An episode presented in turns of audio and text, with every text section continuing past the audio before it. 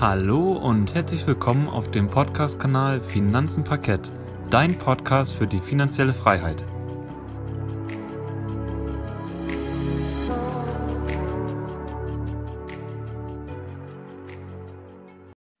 Schön, dass du wieder eingeschaltet hast bei unserem Podcast Finanzen Parkett. Heute wollen wir wie jede Woche auf die wichtigsten News der vergangenen Börsenwoche eingehen. Der KW48 vom 23.11 bis zum 27.11. Und der DAX startete Anfang der Woche bei etwa 13.215 Punkten und schloss am Freitag bei 13.350 Punkten ab. Diese Woche ist wirklich ein sehr, sehr, ja, würde ich mal sagen, sehr, sehr spannendes Ereignis. Passiert, äh, es ist gerade am Passieren, ich nehme es hier gerade am Freitag auf. Und zwar ist heute ja der Black Friday, aber gefühlt ist es ja die ganze Woche und auch schon die Woche davor. Also so habe ich es zumindest aufgenommen. Ich habe beispielsweise bei Zalando eine größere Bestellung abgesetzt und das habe ich schon letzte Woche gemacht, am Freitag. Und ja, es gibt am Black Friday zahlreiche Rabatte und ich bin echt mal gespannt, ob da der Handel oder auch der E-Commerce natürlich davon ordentlich profitieren werden. Ich vermute aber eher mal, dass der E-Commerce-Bereich hier wie Amazon, Zalando etc. stärker profitieren wird wie der stationäre Handel, aber da sind wir auf jeden Fall mal überrascht und da habe ich auch am Freitag nochmal ein paar weitere Nachrichten dabei. Du wunderst dich jetzt sicher, lieber Zuhörer, warum ich alleine rede. Der Gerrit hat aktuell Nachtschicht bei sich im Unternehmen und kann deswegen leider heute nicht an der Aufnahme teilnehmen. Aber das kriegen wir auch so hin und ich möchte auch direkt anfangen mit dem Montag. Und zwar möchte ich am Montag direkt mal starten mit HelloFresh. HelloFresh hat am Montag angekündigt, dass sie das US-amerikanische Unternehmen für Fertiggerichte ja übernommen haben, nämlich Faktor 75 heißt es. Und der Kaufpreis soll sich auf 277 Millionen Dollar belaufen haben in Bar. Und 100 Millionen Euro sind davon zusätzlich nochmal abhängig, inwiefern diese Fusion ein Erfolg wird.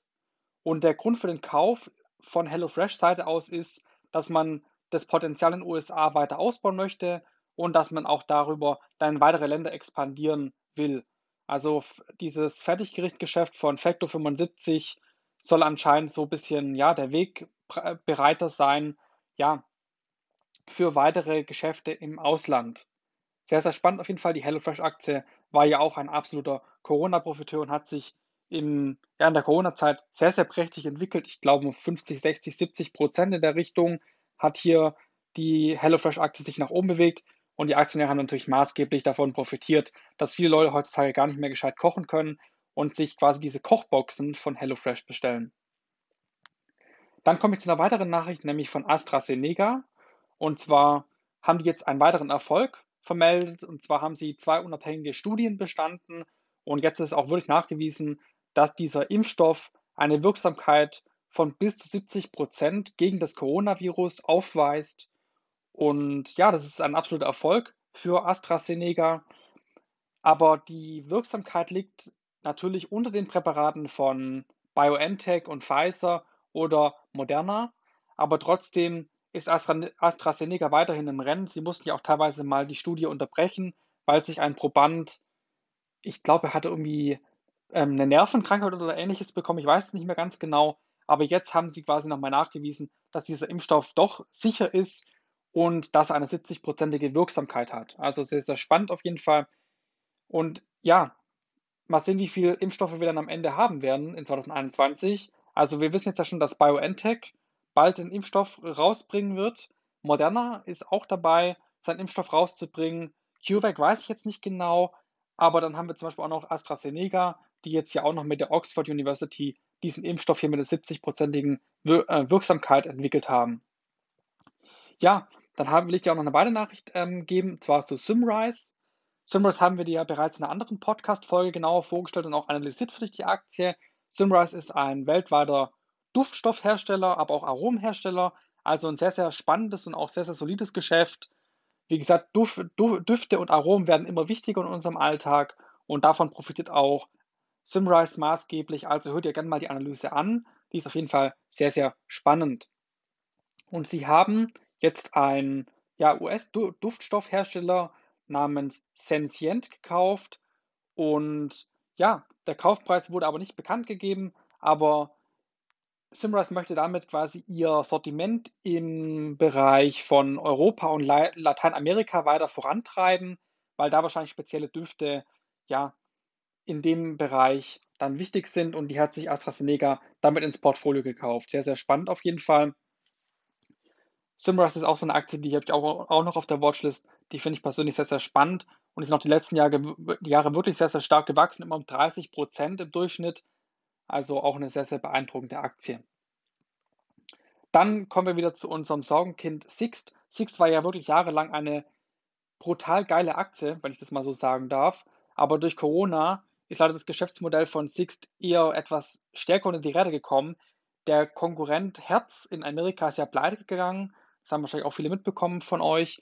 Und Sixt besteht weiterhin, aber natürlich haben sie extrem schlechte ja, Umsätze, aber auch Gewinne zu erwarten. Und jetzt haben sie auch eine konkrete Prognose gegeben für das Geschäftsjahr 2020. Und zwar soll der operative Konzernumsatz bei 1,5 Milliarden Euro liegen und im Vorjahr lag er bei 2,5 Milliarden Euro. Also haben sie im Vorjahr eine Milliarde Euro mehr verdient und das ist natürlich schon ein herber Rückschlag für Sixt. Und Sixt erwartet auch noch einen Gewinn vor Steuern von 70 bis 95 Millionen Euro. Und im Vorjahr hatten sie 308 Millionen Euro, also haben wir auch ungefähr noch ein Drittel vom Gewinn übrig. Sehr, sehr schade auf jeden Fall. Dann komme ich zum Dienstag und zwar ist die deutsche Wirtschaft stärker gewachsen im Sommerquartal, als von Experten ja vorhergesagt wurde. Und zwar ist das Bruttoinlandsprodukt von Juli bis zum September in einem Rekordtempo von 8,5 Prozent gewachsen und Experten hatten hier nur mit einem Wachstum von 8,2 Prozent gerechnet.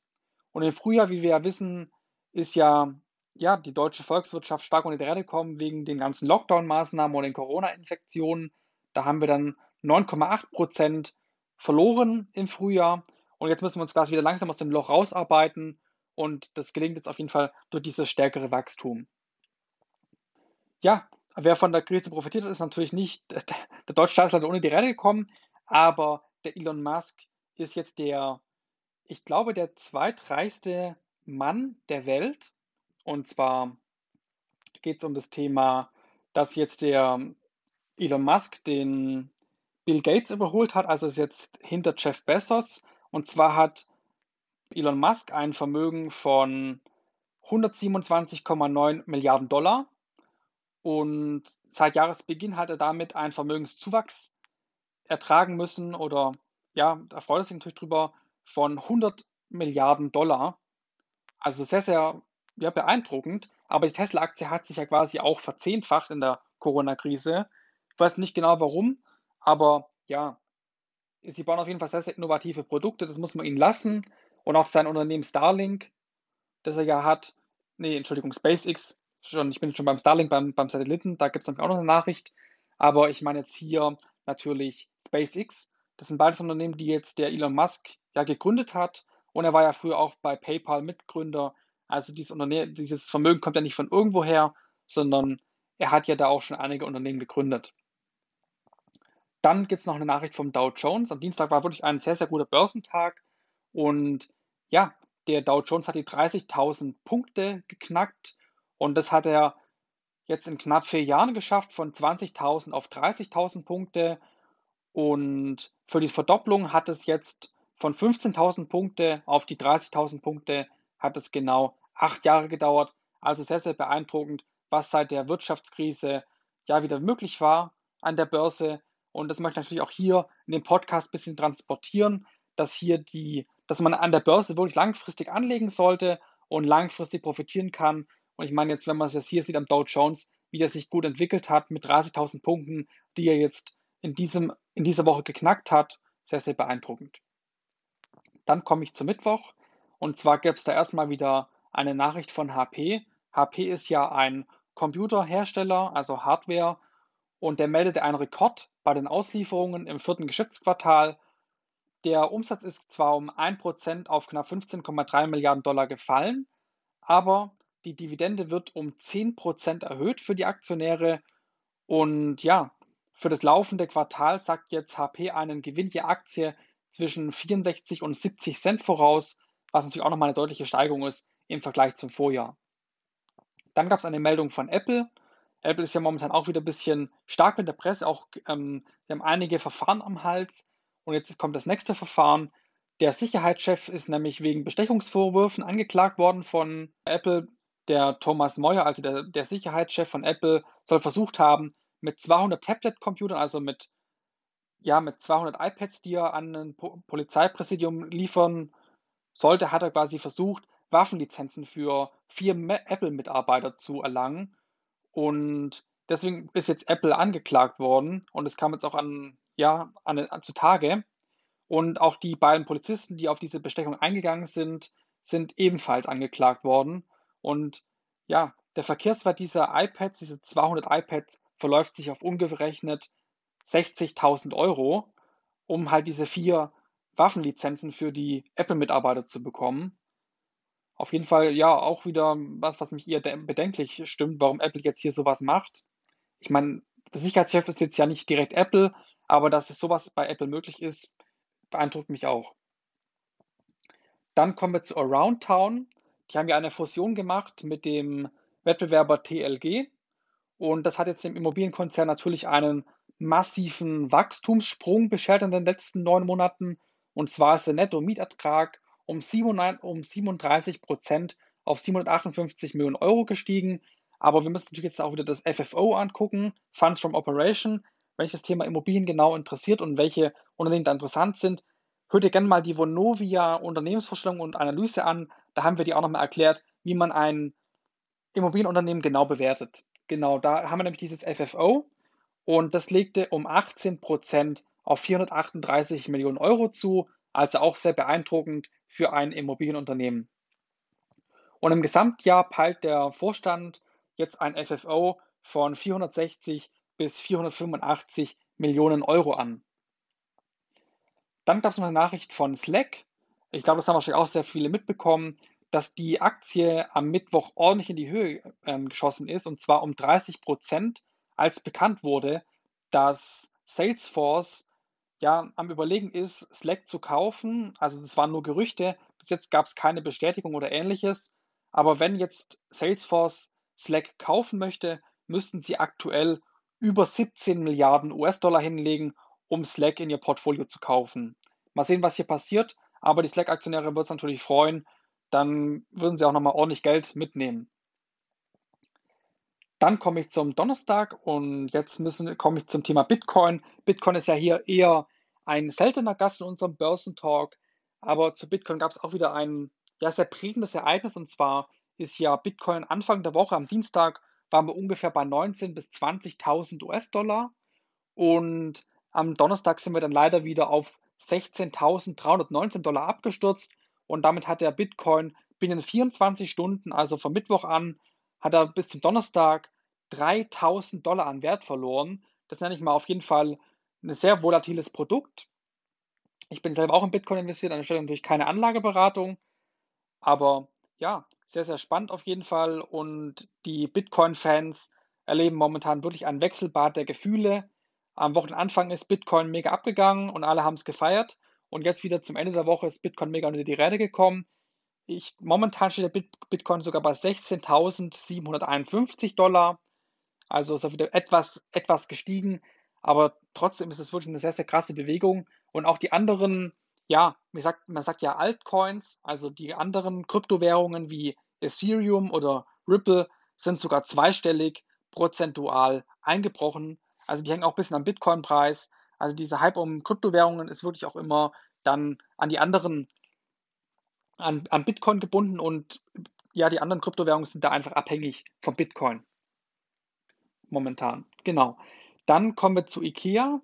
Und zwar als Folge der Corona-Krise könnte sich das Bild der deutschen Innenstädte deutlich verändern. Und das nutzen jetzt nicht nur Discounter wie Lidl und Aldi, die mittlerweile in Großstädten immer mehr und mehr expandieren. Man sieht ja immer mehr Lidl und Aldi-Filialen, zum Beispiel auch in Stuttgart. Und Irgendwann kann es bestimmt auch sein, dass man in einen IKEA in der Innenstadt antrifft, weil IKEA möchte auch hier sein Konzept weiter ja, ausarbeiten und verbessern. Und IKEA möchte nicht nur auf der grünen Wiese oder auf dem Land Filialen haben, sondern auch mit, ähm, jetzt mittlerweile in der Innenstadt. Und da haben, hat auf jeden Fall der IKEA-Chef Mitte der Woche angekündigt, dass sie da einiges in der Pipeline haben mit dem Bereich. Sehr, sehr spannend auf jeden Fall. Schade, dass IKEA nicht an, an der Börse ist, sonst würde ich, glaube ich, in IKEA auf jeden Fall auch investieren. Dann gab es zuletzt, da komme ich zur letzten Nachricht am Donnerstag und zwar hat die IIF, das Institute of International Finance, eine neue Rekordverschuldung gemeldet.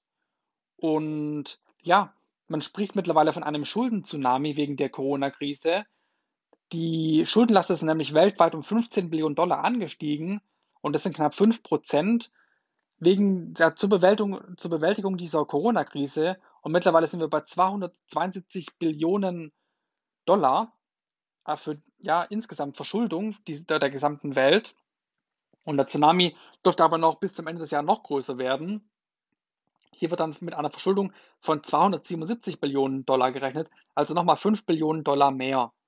Und das ist natürlich sehr, sehr krass, wie stark mittlerweile die gesamte Welt verschuldet ist. Und ob das wirklich so der richtige Weg ist, langfristig weiß ich auch nicht. Aber die Schulden steigen ja schon, also weltweit schon seit Jahren.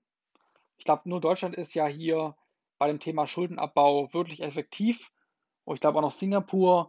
Ich weiß nicht, welche Staaten überhaupt ganz, ganz gering verschuldet sind. Aber die USA oder auch andere europäische Staaten haben sich ja in den letzten Jahren auch immer und immer mehr verschuldet. Und jetzt ja, muss sich Deutschland ja auch verschulden wegen der Corona-Krise, um quasi die Wirtschaft wieder zu stützen. Dann möchte ich zum Freitag kommen und zwar gab es da eine Meldung von Volkswagen und zwar möchten sie jetzt ja künftig noch günstigere Kleinwagen ins Angebot aufnehmen und auch immer mehr Richtung Elektroautos expandieren. Und der, ja, das Management erwartet ähm, eine bessere Zukunft für das Jahr 2021 und man will weitere Marktanteile gewinnen. Angepeilt wird mit einem aktuellen Szenario für die Kernmarke von VW 2021 mit einer Erhöhung des Marktanteils um weitere 0,5 Prozentpunkte, nämlich auf 8,6 Prozent. Auf jeden Fall sehr beeindruckt, was sie da vorhaben. Und wir werden mal sehen, ob sie das Ganze erreichen. Der i3 finde ich, den i3 finde ich jetzt auf jeden Fall mal nicht ganz schlecht, den sie da auf den Markt gebracht haben. Aber da werden ja auf jeden Fall noch weitere Modelle folgen, vor allem auch im SUV-Bereich. Können wir da auf jeden Fall mal gespannt sein, was VW da die nächsten Jahre uns bieten wird. Und sie haben ja auch spannende Partnerschaften ähm, ja, sich schon ins Portfolio geholt, was das, ja, das, das selbstständige Fahren angeht oder das computergeschützte Fahren. Da lassen wir uns auf jeden Fall mal überraschen, ob Volkswagen da irgendwann auch Tesla noch den Rang ablaufen kann, was das Thema selbstfahrende Autos angeht. Also ich glaube, im Moment ist es ja so, dass die relativ gleich, gleich auf sind. Mal gucken, was sich da die Zukunft ergibt. Dann kommen wir noch zu TUI. Ich wusste gar nicht, dass das TUI so ein groß, äh, so einen ja, ho hohen Anteil hat an, an einem Großaktionär. Und zwar hat der Großaktionär, wie heißt der, Alexei Modern, Modern Show, also russischer Großaktionär, 24,9% der TUI-Anteile im Moment. Und der Milliardär hat auch zugestimmt, dass, sie, dass er jetzt sich finanziell auch an, dem, an den Hilfe, Hilfen beteiligen möchte. Und dadurch kann quasi jetzt eine Kapitalerhöhung theoretisch stattfinden bei TUI, weil der Großaktionär muss natürlich immer zustimmen, ob so eine Kapitalerhöhung auch für ihn in Ordnung ist. Ich meine, er hat 24,9% der Aktien und damit kann er jetzt auch weitere Anteile zeichnen, wenn eine Kapitalerhöhung stattfinden sollte. Und TUI verhandelt ja im Moment auch mit dem deutschen Staat für weiteres Geld um diese Corona-Krise zu bewältigen. TUI hat es ja wirklich sehr, sehr hart getroffen, nicht nur im Kreuzfahrtbereich, sondern auch im Hotelbereich und auch was, was das Thema Airlines angeht. Also wirklich sehr, sehr schade. TUI war ja auch wieder auf einem guten Weg, bis dann die Corona-Krise kam und dann wurde dem quasi wieder ein Strich durch die Rechnung gemacht. Sehr, sehr schade. Ich fand TUI immer, TUI immer eine schöne Aktie, aber jetzt im Moment würde ich da eher ganz, ganz dick die Finger davon lassen. Da kann man sich echt übel die Finger verbrennen. Und vor allem als Kleinaktionär, da verwässern mal ganz, ganz schnell die Anteile ziemlich stark. Ja, am Freitag, wie wir ja wissen, ist der Black Friday, also heute. Und es gibt viele Angebote im Moment und das tut natürlich dann auch dazu führen, dass viele Leute heute ihre Einkäufe tätigen und da ja momentan ja wieder neue Beschränkungen gelten und Lockdown-Maßnahmen, wird wahrscheinlich eher, wie ich ja schon am Anfang angeteasert habe, der Onlinehandel hier profitieren. der stationäre Handel wird wahrscheinlich auch ein bisschen profitieren, aber trotzdem wird der Onlinehandel hier natürlich überwiegen in dem Bereich. Und ja, am Black Friday purzeln natürlich die Preise. Ob das da wirklich so ist, muss man natürlich dann nochmal genauer schauen und auch ein bisschen ja, hinterfragen. Ich persönlich halte ja nicht so viel vom Black Friday, aber ich habe jetzt persönlich, muss ich, ich, muss ich sagen, habe bei Zalando, da hieß glaube ich Black Week oder so, da habe ich mir auch mal ein paar Klamotten bestellt. Also bin ich quasi auch das Thema Black Friday und Black Week, was es da alles gibt, habe ich auch teilgenommen. Genau. Ja, der Konsumrausch ist natürlich dann an diesem Black Friday sehr, sehr groß. Und jetzt am Montag kommt ja auch direkt dieser Cyber Monday. Da gibt es ja dann nochmal dicke, dicke Rabatte auf Produkte. Und das ist ja dieser Black Friday und auch dieser Cyber Monday. Den gibt es ja wegen dem US ähm, Thanksgiving Fest. Das soll quasi die Weihnachtszeit einläuten oder die Weihnachtssaison. Und da geben Konsumenten bekanntlich sehr, sehr viel Geld aus. Und wenn man sich jetzt mal das so anschaut, wie die Ausgaben sich entwickelt haben, und zwar in 2016 lagen die durchschnittlichen Ausgaben beim Black Friday, also ich sage nicht durchschnittliche Ausgaben, ich meine die kompletten Ausgaben am Black Friday bei 1,7 Milliarden Dollar. Und in 2020 sollen die Black Friday-Ausgaben sogar bei 3,7 Milliarden Dollar liegen. Also das ist auf jeden Fall sehr, sehr stark gestiegen, um 2 Milliarden Dollar in nicht mal vier Jahren. Also der Black Friday scheint sich auf jeden Fall sehr, sehr stark für den Handel zu lohnen und vor allem natürlich für den Online-Handel. Und ja, also auf jeden Fall sehr, sehr spannend. Wenn du das Ganze hier über YouTube hörst oder über meine Instagram, ähm, über meinen Instagram-Channel, kannst du mir gerne in die Kommentare schreiben, was du hier dir eingekauft hast am Black Friday. Ich vermute mal, die meisten werden so Richtung Elektronik sich irgendwas kaufen oder Klamotten. Das ist ja, das sind eigentlich immer so die wichtigsten Sachen am Black Friday, die auch brutal runtergesetzt sind. Ja, lieber Zuhörer, immer wenn du weitere Informationen möchtest, kann ich dir nur empfehlen, auch mal bei Instagram vorbeizuschauen. Dort findest du mich unter dem Namen Finanzenfuchs und der Gerrit, der heute leider nicht dabei sein kann, den findest du unter dem Namen Parketthirsch. Und schau auch mal gerne auf unserem gemeinsamen Finanzblog vorbei, nämlich finanzenparkett.de. Dort haben wir mittlerweile schon sehr, sehr viele Artikel hochgeladen zu unterschiedlichsten Themen und haben auch die ganzen Podcast-Folgen hier nochmal anschaulich aufbereitet für dich. Und unseren Podcast findest du auf vielen weiteren Plattformen wie zum Beispiel Spotify, Google Podcast, Apple Podcast und Anchor. Und jede Podcastaufnahme wird auch auf unserem gemeinsamen YouTube-Kanal Finanzen Parkett veröffentlicht und dort kannst du auch gerne über die Kommentare mit uns in Verbindung treten. Und an dieser Stelle würde ich sagen, wenn dir der Podcast gefallen hat und ich dich gut unterhalten konnte, dann würde ich mich sehr über eine Bewertung oder einen Follow von dir freuen. Schön, dass du zugehört hast und vielen Dank, dass du bis zum Ende dran geblieben bist. Wir verabschieden uns für diese Folge und wünschen dir noch einen schönen Tag. Mach's gut und weiterhin viel Erfolg auf dem Weg zur finanziellen Freiheit. Bis zum nächsten Mal und auf Wiederhören.